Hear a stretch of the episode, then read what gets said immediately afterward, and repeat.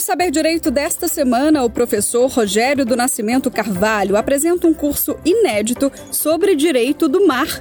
Ele aborda os aspectos gerais e a geopolítica, as leis que delimitam regiões polares, como Antártida e Ártico, estreitos internacionais e canais de navegação, e ainda fala sobre o Atlântico Sul e a integração regional. Você não pode perder.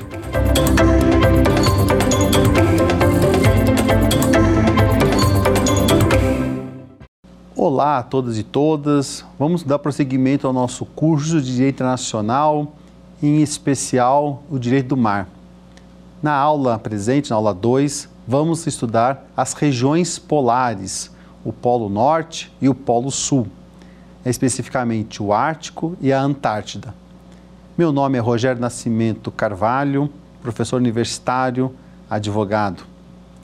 Na aula de hoje, como já foi dito, nós vamos tratar de duas regiões do extremo do mundo e que são regiões extremamente importantes para a configuração não só do globo terrestre, mas também de geoestratégia e de geopolítica global.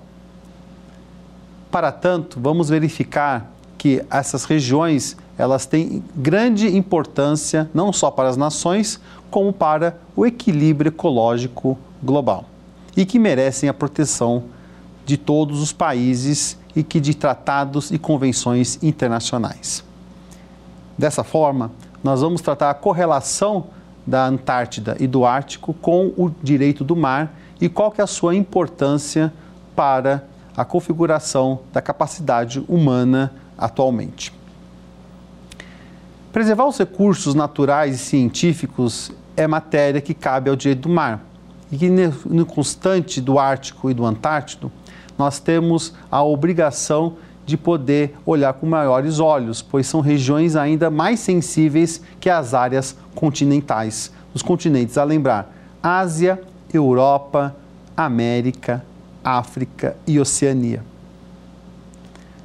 Qual que é a grande peculiaridade das regiões polares?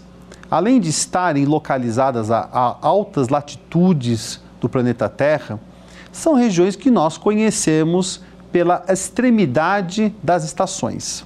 Evidentemente que são as regiões mais frias do globo, mas que também escondem pelo seu subsolo importâncias estratégicas para a configuração e para o destino das nações que veem essas regiões com o potencial econômico de exploração e nem sempre tanto de preservação. Assistimos paulatinamente reportagens nos meios de comunicação e também até relembrando a questão da cerimônia de abertura da Olimpíada da Rio 2016, o chamamento global para o derretimento do gelo dos polos.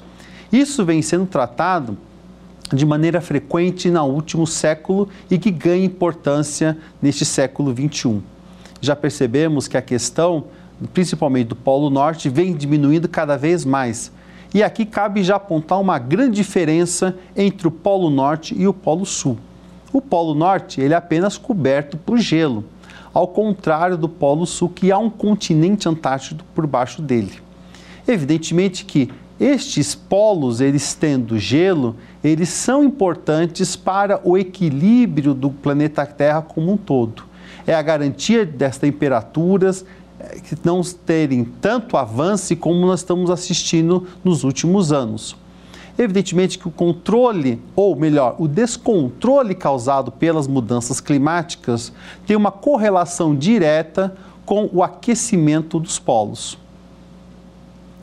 Este aquecimento que se apresenta cada vez mais de maneira agressiva vem causando problemas não só na diminuição da calota polar, como também na vida marinha das espécies que lá habitam e também das, da configuração da vida marinha, que é importante para o equilíbrio do ambiente, mas que causa ao mundo e aos demais países problema que nós veremos a seguir. Estes problemas dizem respeito à alteração do ritmo das temperaturas globais, ou seja, assistimos cada vez mais ondas de calor de maior monta como também ondas de frio cada vez que avançam os continentes e são cada vez mais fortes. Dessa forma, temos um grande problema de desequilíbrio ambiental. As estações outrora, a primavera, o verão, o outono, o inverno, que eram até bem demarcadas, por exemplo, no Brasil, elas vão sofrer alterações, como por exemplo, chuvas mais torrenciais no verão, invernos mais quentes e também períodos de veranico, ou seja, períodos em que vamos suportar maiores calores dentro da estação que deveria ser a mais fria, como também podemos ter frentes frias no verão o que causa uma desorganização e uma desarrumação no ambiente climático, não só nacional, mas com repercussões em todos os países do mundo. Basta apenas estarmos atentos ao que os meios de comunicação pre é, preconizam em reportagens em que todo o clima global ele não está mais de maneira uníssona, ou seja, temos cada vez fenômenos climáticos mais graves e de maior importância e que vão causar maiores prejuízos para a comunidade global. E qual que é a importância de nós estudarmos essas duas regiões? O que, que elas nos afetam? Quais os problemas jurídicos que podem nos trazer? Esta reflexão ela é muito importante porque temos que ter em mente que toda catástrofe global, toda mudança climática, ela vai alterar alguns pontos. Primeiro, se altera o regime de chuvas, ela vai alterar diretamente o agronegócio. E se nós entendermos que o agronegócio atualmente é a base exportadora do comércio brasileiro, vamos ter problemas para termos superávites nos próximos decênios. E esse, esse problema de superávit vai causar devido à quebra de safras cada vez mais constantes se o regime de chuvas ele não ocorre da maneira é, temporal e de maneira quantitativa e qualitativa, você está impactando diretamente na produção. E se um país depende de dessa produção com um regime de chuvas diferenciado, você não consegue cumprir acordos internacionais de produção e exportação é, de bens agropecuários. Isso pode causar problemas na, não só na nossa balança comercial, mas também como prevemos atualmente uma grande expansão da fronteira agrícola, uma vez que você, não tendo mais condições plenas de poder fazer a sua plantação dentro de uma determinada área, você começa a entrar nos ecossistemas para derrubar, seja para pasto ou também seja para a feição agrícola. Dessa forma, percebemos diretamente aquilo que já vem causado há anos. Não, é, não se trata de um problema novo, é um problema que ele já vem sendo trabalhado desde decênios e que nós sofremos os impactos atualmente. Portanto, é correto afirmar que os impactos que nós sofremos hoje foi da ação humana de outrora, de 20, 30, 40 anos atrás.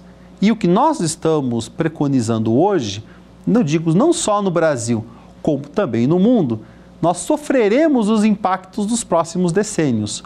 Ou seja, essas mudanças climáticas, elas devem se aprofundar e o regime de plantação deve ser alterado. Em áreas que onde se produzia mais, pode se produzir menos ou até haver quebra na produção, na safra agrícola. Portanto, vírgula, temos que entender paulatinamente a importância de entender a preservação não só dos polos norte e sul, como essencial para a condição humana nos próximos decênios. Dessa forma, estaremos preconizando não só um respeito ao meio ambiente, ecologicamente equilibrado, e que inclusive consta na Constituição da República Federativa do Brasil, lá no seu artigo 5, como também é um ditame global. Se uma nação não preconiza esse respeito, todas as outras terão percalços. Excepcionalmente, tanto os polos norte e sul são mais sensíveis e sua sensibilidade precisa ser preservada para garantir o grande equilíbrio global. Sem esse equilíbrio global, não será possível temos um meio ambiente ecologicamente equilibrado e que todas as nações terão seu preço a arcar futuramente pelo o não respeito aos ditames ambientais. Por isso, dentro desse íntere, as nações tentam preservar tantas duas regiões.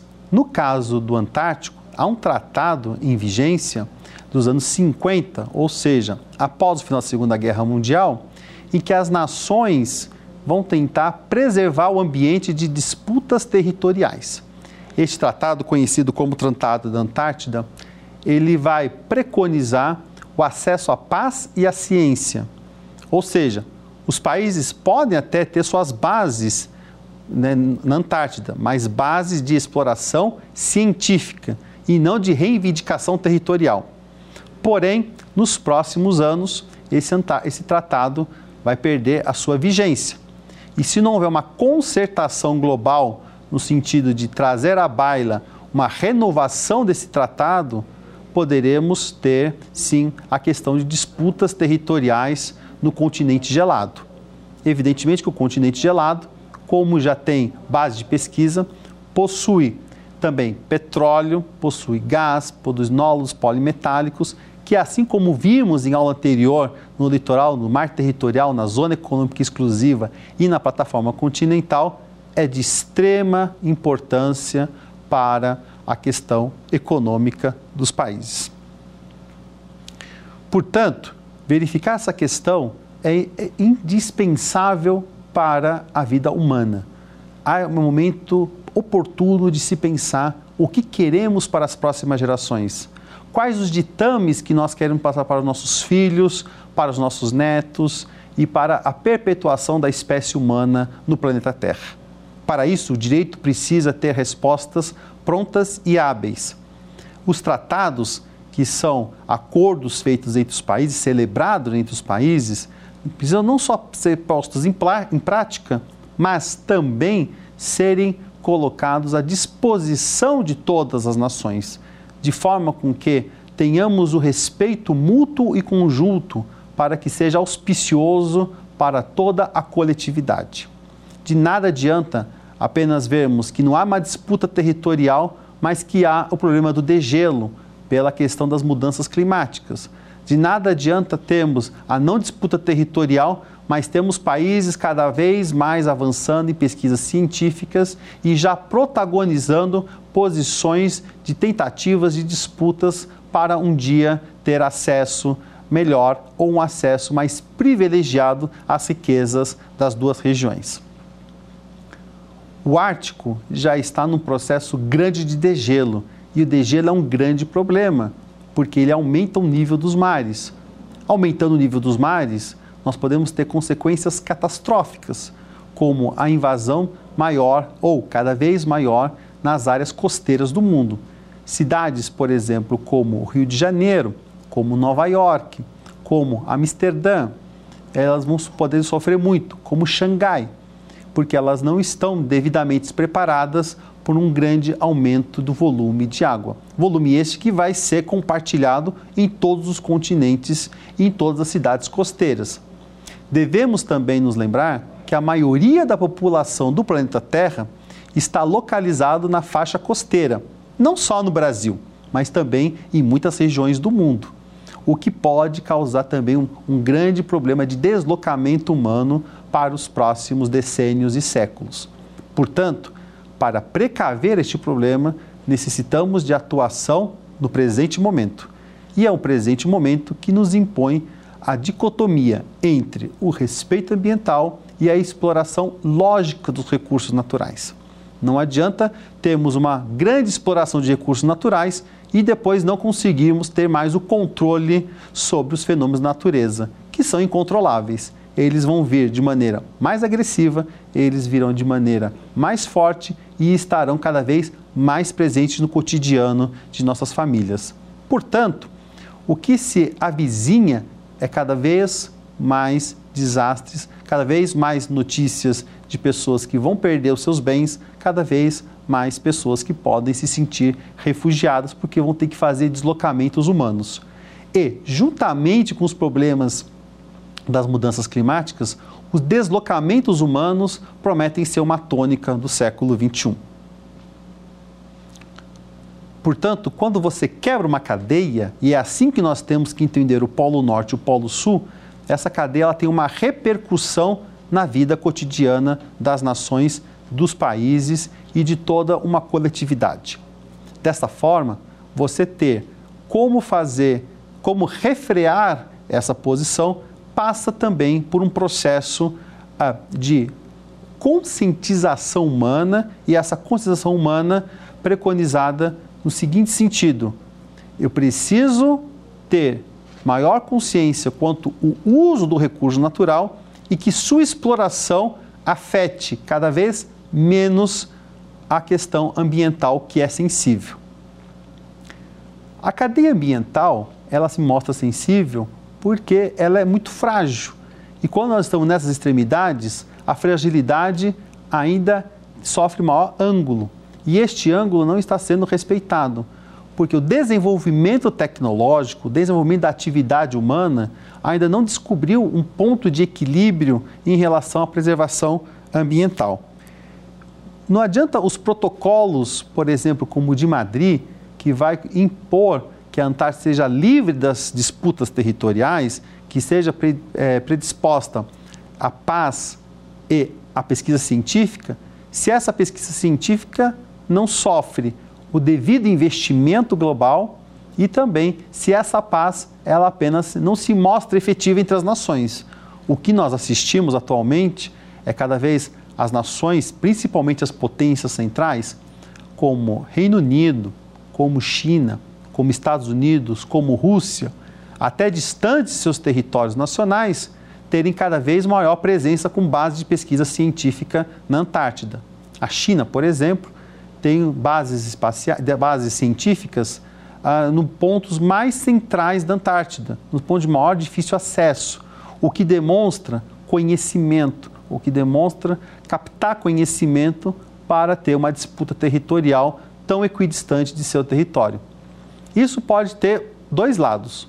O bom, que é você descobrir aquilo que tem e aquilo que pode ser futuramente explorado, mas há também o lado geopolítico de presença e que pode causar, sim, uh, futuras reivindicações territoriais, tendo em vista a questão da exploração uh, dos recursos e que pode ser de maneira predatória, sem respeitar os ditames da preservação ambiental e também da vida comum da população.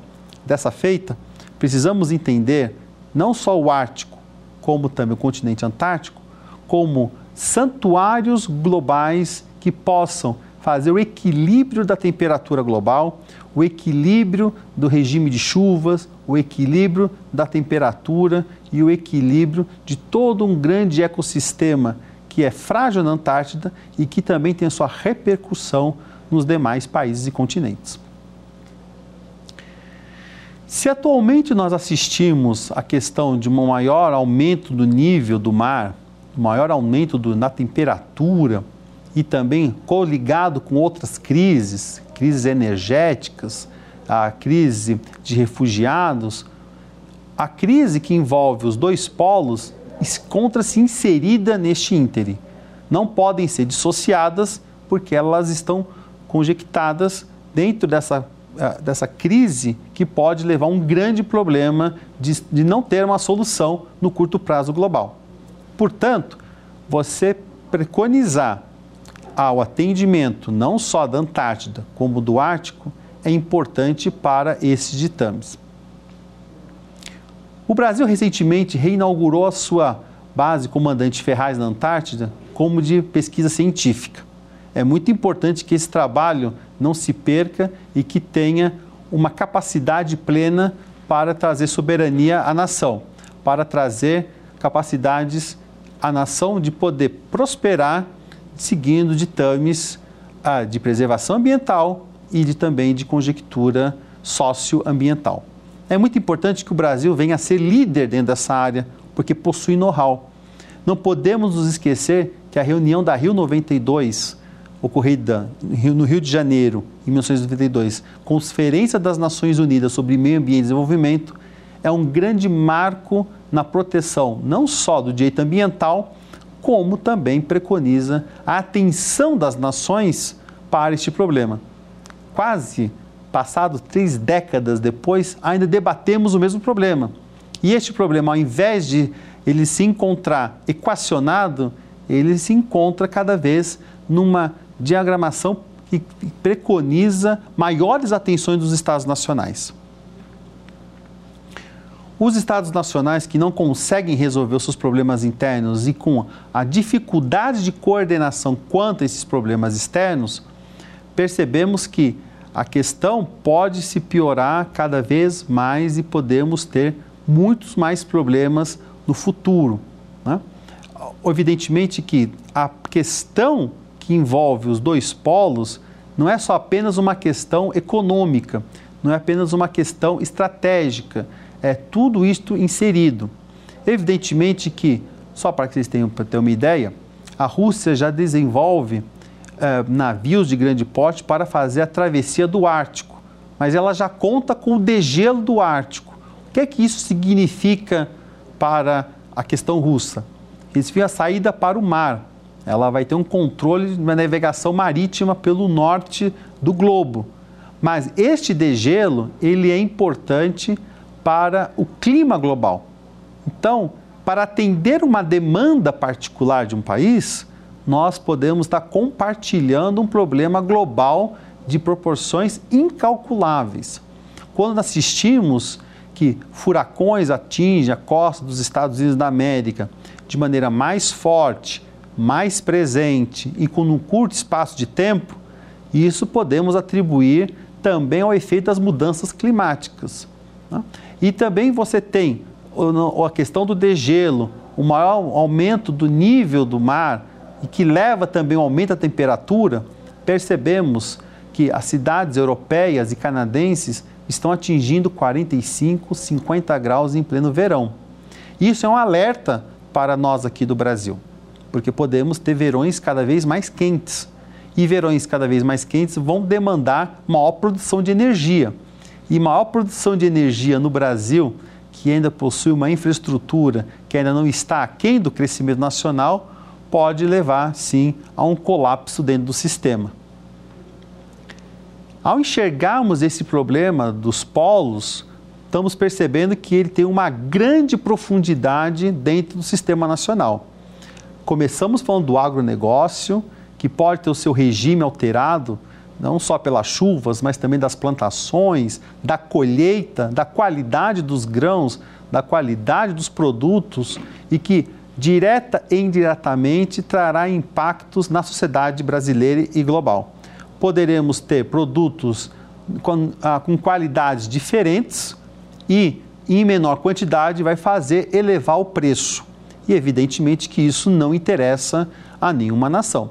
O que pode levar, evidentemente, a um maior aumento da área plantada para reproduzir aquela demanda que foi perdida na área original. Esse é um grande problema ambiental e que percebemos que não só no Brasil, mas como o mundo todo sofre desse mesmo tipo de problema. O avanço da fronteira agrícola, ela é uma questão que se impõe como uma medida de repensar até onde é o papel do ser humano. Uma outra questão são dos desastres naturais. Né? Então, países que já sofriam com questões de furacões podem ter cada vez mais problemas em relação a isso. Eles podem vir em graus cada vez mais fortes e também em menor espaço de tempo, o que vai levar problemas para as cidades nas quais são atingidas. A temperatura global pode aumentar. E quando você aumenta a temperatura global, você não afeta só a vida do homem que está nas cidades litorâneas ou do homem que está com as suas presenças no interior dos países, mas também afeta a microvida marinha, o regime do cardume de peixes, você também pode alterar e vai com certeza alterar o regime migratório das aves, porque as aves têm o seu próprio regime próprio de migração para poder fazer a sua desova, o início da criação, o deslocamento de lugares mais frios para portos seguros, quentes. Então podemos ter problemas com as baleias que vêm aqui no interior do litoral, por exemplo, da Bahia, Espírito Santo, Rio de Janeiro, São Paulo, chegando até mais ao Nordeste ou até quiçá ao Caribe, podemos ter as mudanças desse regime que é natural e secular ah, de, de, espécies marinhas e também das espécies ah, microbiológicas marinhas, o que seja corais, por exemplo, e que podem sustentar uma cadeia ah, de produção, por exemplo, de peixes e que vai afetar toda uma corrente dos cardumes. Vejam que este problema ele não é novo e é um problema que está difícil de ser equacionado, porque quando você afeta uma parte da ponta, você afeta toda a cadeia em si. E afetar toda a cadeia em si se torna de difícil recuperação. Portanto, você ter a, a sensação de fazer o mal para o meio ambiente pode ter um valor é, inesgotável. Você pode não quantificar esse valor. E de, a depender da situação, pode se mostrar irreversível. Recentes discursos de autoridades das Nações Unidas já prevêem que o desastre das mudanças climáticas pode ser irreversível para a vida na Terra. Ou seja, teremos que conviver ou aprender a viver com uma nova realidade. Qual será essa realidade? Ainda ninguém sabe. Mas com certeza nós já sabemos os impactos que ela já está trazendo para o nosso dia a dia. Se nós já enxergamos produtos mais caros, se nós já enxergamos uma dificuldade de encontrar certos produtos onde dentro do decorrer do ano eles teriam em abundância e hoje já não estão em grande abundância, já é uma prova do efeito das mudanças climáticas e já é também composto, evidentemente, pelos problemas que estão causados lá do derretimento dos polos e dessa diferenciação do regime, não só de chuvas, como de frentes frias e como de calor excessivo pela Terra. É um novo tempo que está se instalando. Esta transição que nós estamos vivendo, é uma transição larga, porque apesar da ciência ainda não conseguir toda a comprovação, mas essa transição ela vai ocorrer de maneira profunda e que vai alterar toda a vida na Terra. Toda a vida, não só humana, mas das espécies e também dos vegetais, dos animais e também do crescimento de plantas e que vai afetar a todos nós. Quais serão os, os motivos desses novos tempos? Ainda não sabemos. Ah, é possível proteger? É necessário legislação para isso? Sim. Por isso que nós temos as legislações que buscam preservar o meio ambiente, não só inseridos na Constituição Federal, mas também por meio de tratados e convenções aos quais o Brasil é signatário e que também os demais países signatários precisam para tentar frear ou prolongar este processo. Evidentemente que a, a vida humana ela sofre mutações naturais com o tempo e que você tem também o meio ambiente que sofre mutações naturais com o tempo. Só você não pode evitar a aceleração desses processos e que trazer de forma que fique irreversível. Essa irreversibilidade dos processos de aquecimento global sim podem trazer consequências danosas à própria vida humana, à própria espécie humana em relação ao que vai se alimentar, de que vai se alimentar e como vai se alimentar. E é importante entender que no momento em que países, por exemplo, como a China, vem se enriquecendo nas últimas décadas, ela vai precisar cada vez mais de proteína.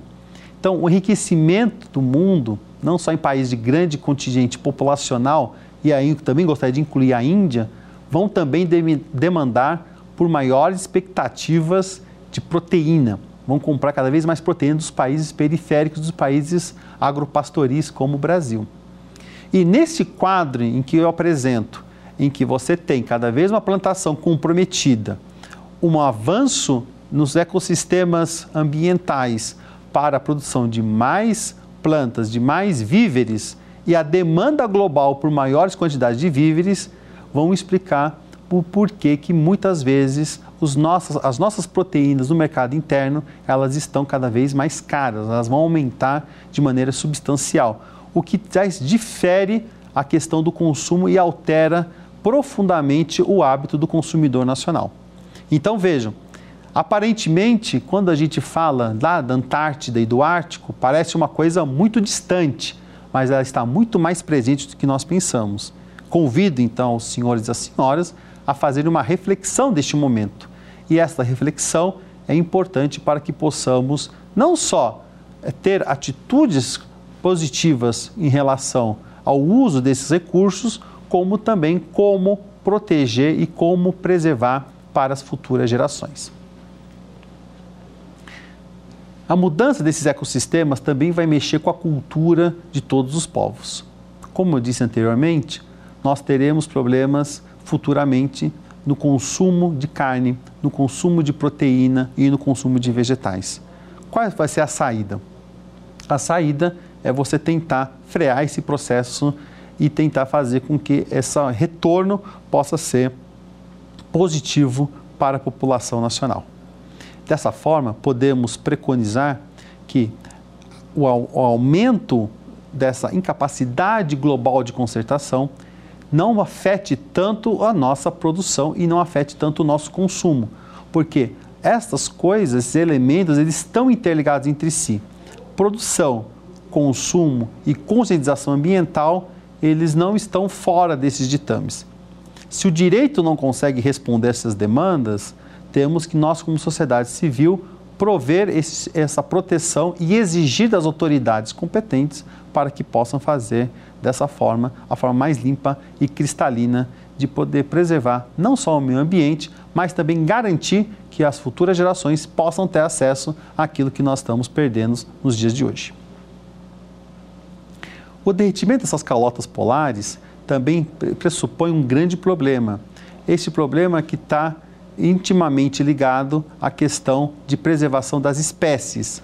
E como nós sabemos, é toda uma teia uh, de preservação que pode levar extinção, diminuição e desequilíbrio ambiental. Então, o derretimento das calotas polares e sua importância, ela é dita exatamente para tentar é, fazer com que a vida siga normal ou siga com menos impactos e que esses impactos eles não consigam alterar o ritmo da produção ou o ritmo de evolução das espécies.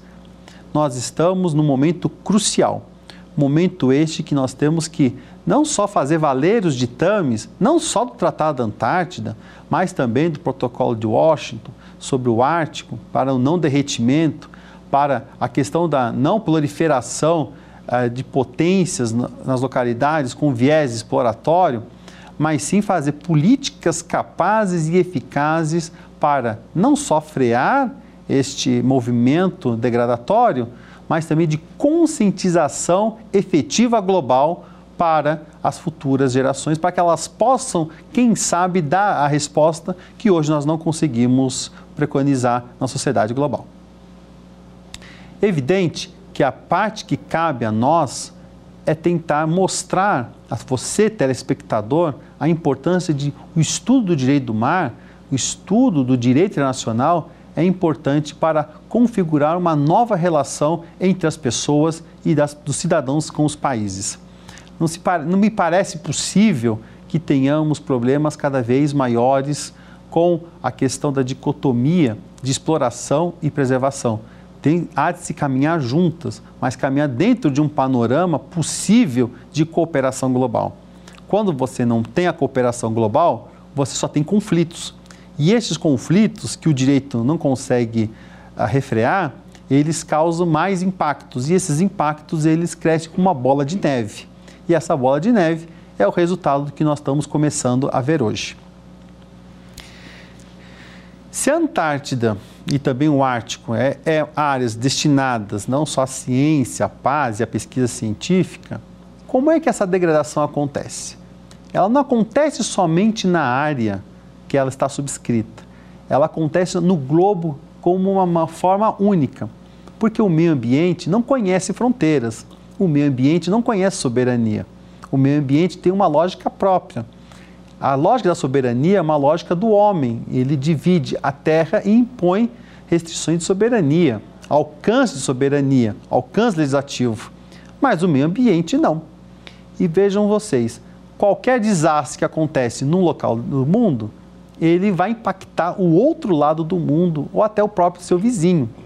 Isso é importante deixar muito bem claro que não adianta elaborar legislações eficazes, porque as legislações eficazes elas não atendem somente à demanda de um ou dois países, elas precisam ser observadas por todos. A cooperação ela precisa ser a nível global. Quando nós falamos protocolo de Kyoto, diminuição da, da redução do, é, de poluição, agora o Acordo de Paris, o, qual é a mensagem que se passa ao mundo? De que precisamos preservar o meio ambiente para torná-lo sustentável. Sustentabilidade é a palavra chave desse entendimento. Isso não acontece só, por exemplo, na floresta amazônica, ou no Ártico, ou na Antártida, mas acontece em florestas tropicais. E o Brasil tem ecossistemas muito sensíveis, como a Mata Atlântica, o Cerrado, a Amazônia, a Caatinga. Tudo isso precisa ser preservado, porque tudo isso pode alterar. Podemos ter volume de chuvas maiores numa área do mundo e menores em outra, desertificação. Esse é um problema que o Brasil pode sofrer nos próximos anos, nos próximos decênios. Tudo isso devido a problemas na alteração do regime de chuvas, na alteração do regime de frentes frias, na alteração dos climas. As plantas não vão entender de maneira correta. Elas podem aflorar antes, podem não aflorar, e a qualidade dos produtos tende a cair e tende a ter problemas. Por isso, é importante a atuação que comece desde já e que essa atuação seja pontual e que seja importante para preconizar um meio ambiente sustentável. Esse meio ambiente sustentável, ele precisa ser respeitado por todos e entendermos que, de repente, tirar uma fotografia do meio ambiente tem mais valor do que sua destruição, porque sua distribuição, sua destruição, perdão, não terá mais como nós tirarmos foto e apenas será páginas de livros para ser contados às futuras gerações. Portanto, qual que é o principal ponto de equilíbrio entre a exploração e a dicotomia de produção para atender a demanda global? É, nós entendemos que os recursos são finitos. A Antártida é finita, o Ártico é finito. Apesar das riquezas serem de monta uh, sem, sem possibilidade ou sem quantificação, temos que entender que tudo tem um fim. E este fim nós temos que prolongar. Nós não queremos descobrir qual é esse fim, porque o fim dos recursos naturais também pode ser indiretamente o fim da espécie humana.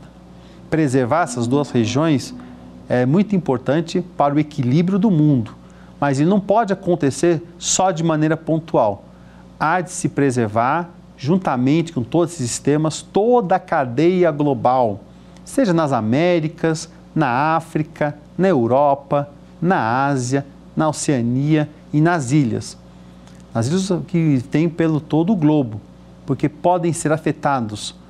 Muitos lugares podem desaparecer e podem nunca mais voltar. Tudo devido à questão do espaço e tudo devido ao regime impensado da ganância humana. O que nós podemos deixar como um grande recado aqui nesta aula é que tanto a Antártida quanto o Ártico, além de, ter, de afastar as disputas geoestratégicas e geopolíticas que são peculiares às duas áreas, porque são áreas de transição entre regiões do mundo, nós temos o dever de preservar para garantir a sobrevivência da espécie humana. E garantir a sobrevivência da espécie humana também tem o efeito indireto de preconizar o respeito às demais espécies. Não adianta só pensar na espécie humana, temos de pensar nas aves migratórias, nos cardumes, eh, nos, nas plantas, naquelas que estão no plâncton, nas barreiras de corais e assim, paulatinamente, entender que o mundo é a nossa casa e essa casa ela está sofrendo deteriorações temos de preservar, construir fortes alicerces e manter esses alicerces, porque somente com esses alicerces fortes é que nós teremos uma vida digna para todas as futuras gerações. O Ártico e a Antártida, então, representam uma peça-chave central dentro dessa configuração. Configuração essa que permite não só o respeito para as futuras gerações, mas também um papel colaborativo entre as nações. Não podemos assistir passivamente que essa seja áreas de disputas internacionais, áreas de negação ao direito do outro, áreas onde um vai querer sobrepor ao outro para atender a interesses apenas de um país, apenas de uma nação. São bens comuns a todos. Se a Antártida e o Ártico são para todos, que sejam áreas de preservação para que todos nós possamos ter o uso e o usufruto do que aquilo preconiza para o ser humano. E realmente, dentro desta, desta configuração, creio que o maior exemplo disso são as estações do ano as estações do ano que elas permitem que o mundo possa ter uma vida harmoniosa e pacífica. Para o caso do Brasil, o mais importante que nos chama mais atenção é a questão do agronegócio, é a questão do regime de chuvas, é a questão energética, é a questão de você ter nas grandes cidades uma vida saudável e tranquila. Então, quando pegamos todo esse arcabouço de informações dado nesta aula, que, que soluções podemos tirar e quais soluções nós podemos prever para o futuro? Que se nós não respeitarmos os ditames ah, do meio ambiente, nós vamos ter problemas com a nossa alimentação, com o nosso meio de vida e com a nossa configuração como ser humano. E isso pode causar severos problemas, não só para essa geração, como para as futuras gerações. Não podemos apenas olhar a questão de balança comercial. Não podemos apenas olhar a questão da exploração uh, atual. Temos que entender que todo o processo do planeta Terra é um processo que já vem de milênios e que estamos aqui de passagem e que precisamos respeitar e preservar. Para isso, temos de ter a importância não só da preservação, mas a importância do uso e do correto, da correta destinação dos recursos que nos é oferecido nesta casa. Preservar a casa é preservar a vida. E agora vamos passar ao quiz das questões referentes a essa aula.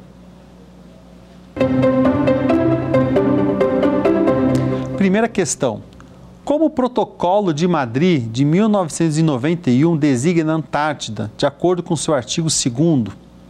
Alternativa A: área de disputas internacionais.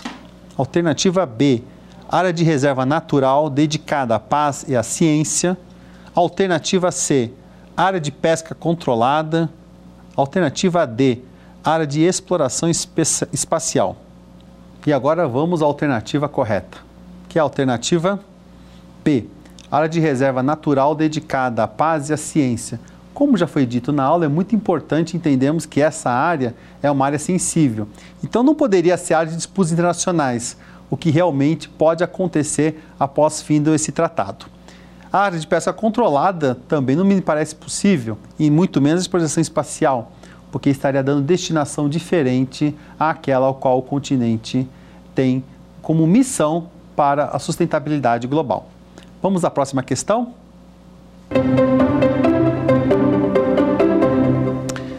Próxima questão. A região do Ártico se localiza em qual hemisfério?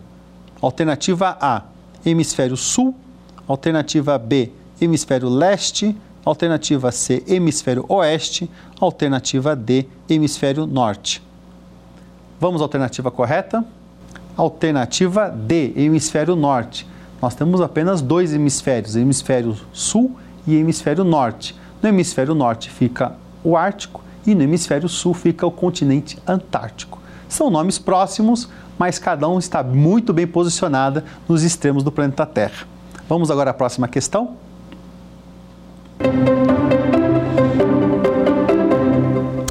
Qual é o propósito principal do Tratado da Antártida de 1959, assinado em Washington? Alternativa A é o propósito de preservação. Alternativa B, propósito de divisão. Alternativa C, propósito de exploração comercial e alternativa D, propósito de partilha entre as potências centrais. Vamos ver a alternativa correta? Alternativa A, propósito de preservação. Como nós podemos ver, desde 1959 já houve concertação entre os países no sentido de tentar frear as pretensões territoriais. Quando ele, esse tratado ele preconiza a preservação, qual é a mensagem que ele quer passar para o, para o mundo? A mensagem de que é um bem comum da coletividade, da humanidade, porém não vai ser cerne de disputas territoriais. A presença, ao contrário do que se pensa, é apenas para pesquisas científicas. Por isso, as alternativas B não está correta, de divisão, porque não há uma divisão da Antártida. A Antártida é de todos, não pertence a um país. Apesar de terem bases uh, científicas localizadas na Antártida, não significa soberania de países como um território.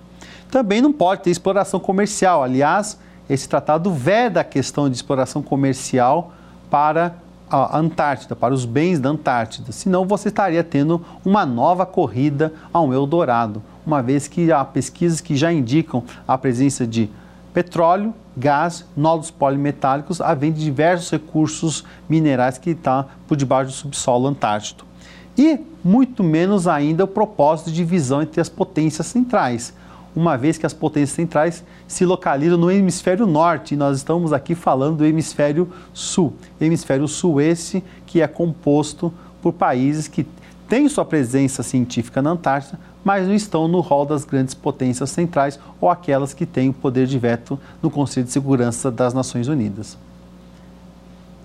Dessa forma, para fazer um resumo geral da aula de hoje, temos que tanto o Tratado da Antártida quanto o Protocolo de Madrid, eles preconizam a, a vertente uh, de preservação desse, desse recurso, que ele é natural e pertence a todos.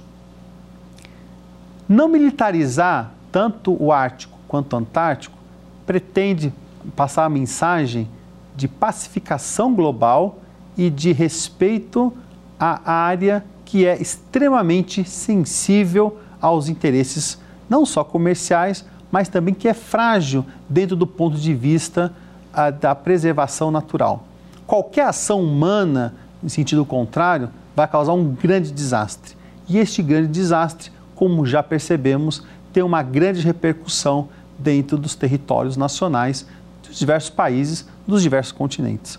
O que nós estamos vendo nos nossos olhos nos dias de hoje nada mais é do que a ausência de intervenção anterior ou de uma intervenção efetiva que possa contribuir para a preservação uh, do meio ambiente, não só na esfera dos polos, mas também em consonância com os seus ecossistemas nacionais. No caso do Brasil, especificamente, percebemos que quando nós temos uma piora na qualidade do regime de chuvas, uma piora na questão climática, a, a resposta que seria dada, ou que está sendo dada, é o avanço do desmatamento, é o avanço das queimadas, é o avanço da exploração comercial dos ecossistemas frágeis, o que vai fazer com que tenhamos menos ecossistemas, menos proteção e não é a garantia de que isso vai aumentar a qualidade, a produtividade e a quantidade de recursos visando a exportação do agronegócio. Não se trata aqui de querer atacar o sistema, mas sim de alertar para que as ações que estão sendo empreendidas podem não ser eficazes para os ditames aos quais estão sendo pretendidas. Uma outra, um outro problema também que se causa muito uh, alvoroço dentro da comunidade científica e jurídica internacional é a questão do degelo e a questão da exploração do Ártico. Né? Essa questão geopolítica que tem uh, de você ter navios, de você ter passagens inter, interoceânicas pelo norte, também pode causar problemas dentro do meio ambiente daquela, daquela região e que também é extremamente sensível, tal como o continente antártico. Então essas regiões polares, elas têm um pano de fundo, é muito importante prestar atenção à maneira e à forma de como gerenciamos a presença humana e de como essa presença humana ela pode ser benéfica ou maléfica e qual a repercussão dessas atitudes que o homem faz nessas duas regiões causa desequilíbrio no mundo todo. é uma região onde você espelha uh, problemas que podem causar uh, dicotomias ao mundo jurídico, que depois pode não ter como responder às demandas que futuramente virão. Mesmo que tenhamos maiores problemas na, na ordem, de ordem climática, como é que vai se responder isso? Porque não se basta apenas indenizar, você precisa reconstruir, reconstituir o ambiente marinho, o ambiente uh, de preservação. Isso está mais pautado na conscientização popular, na conscientização de cada um de nós quanto ao uso dos recursos naturais, quanto ao uso dos recursos minerais e o reaproveitamento desses usos. Temos que ter maiores consciência para o, o uso ideal e correto. É o descarte é, também correto do, do nosso lixo, é o descarte de como tenhamos, por exemplo, as nossas roupas. Tudo isso tem impacto conjuntamente à atenção que os países fazem na questão da exploração. Todos nós temos nossa parcela de responsabilidade. A responsabilidade é de todos e o direito ele precisa não só preservar, como também tornar possível que essa preservação seja efetiva para que não só possamos proteger e preservar, mas possamos manter para as futuras gerações e que também essas possam ter a mesma responsabilidade. A destruição, seja dada lá na Revolução Industrial ou na expansão desenfreada de empresas e indústrias, já causa prejuízos à saúde humana, à questão da vida humana e que isso pode ser um processo irreversível. Sendo um processo irreversível, nós podemos ter uma vida diferente e que muitas vezes maiores doenças maiores pestes o ser humano vai estar adstrito. Então, para concluir e finalizar esta aula de hoje, já convidando para a próxima aula, né, que vamos tratar dos estreitos internacionais e dos canais artificiais de navegação, percebe-se que preservar é a melhor medida contra a forma de destruição do mundo. Preservar é manter preservar é construir. E nós, como cidadãos, temos a obrigação de manter o mundo livre de qualquer ameaça de destruição, porque essa destruição pode afetar a própria vida e a própria espécie humana. E não percam a continuação do nosso curso de Direito Internacional, Direito do Mar.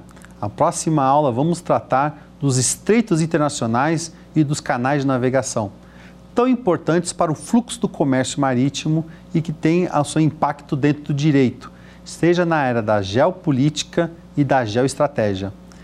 Não percam, encontro vocês na nossa próxima aula.